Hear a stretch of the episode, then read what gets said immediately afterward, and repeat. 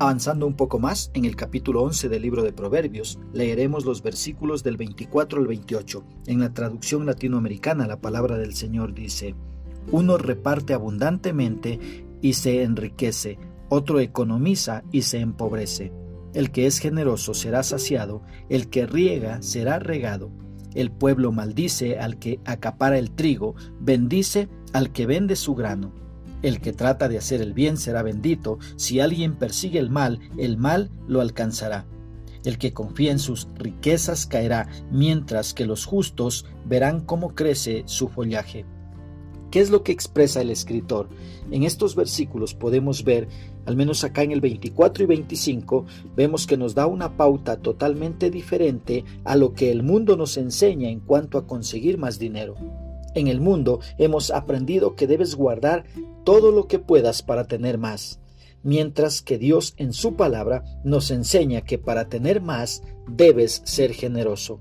Cuando damos, Dios nos suple cada vez más para que demos más. Dios nos da algo para que seamos generosos y ayudemos a otros. El principio que se nos enseña aquí es la generosidad.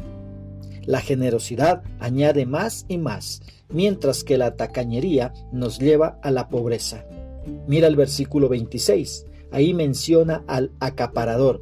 Este cree que especulando aumentará sus bienes, pero lo que en verdad consigue es que la gente tenga un mal concepto de él.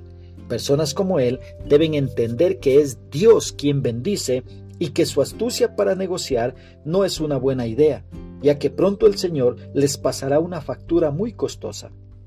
Mira el versículo 27. Ahí dice que cuando hacemos el bien a los demás, nos ganamos el respeto, pero el que hace el mal solo ganará problemas. Entonces, lo mejor es hacer el bien a toda persona. Mira el versículo 28. Ahí aprendemos que confiar en las riquezas no ayuda a bien. Este no es un buen negocio. Confiar en las riquezas solo te llevan a la preocupación y no tendrás un buen descanso. Es mejor confiar en el Señor y saber que no somos dueños de nada, sino solamente administradores. Ahora, ¿cómo podemos aplicar esto a nuestra vida? Primero, seamos generosos con aquellos que están padeciendo necesidad. Una segunda aplicación es buscando hacer el bien a los demás en lugar de perjudicarlos o de aprovecharnos de sus circunstancias.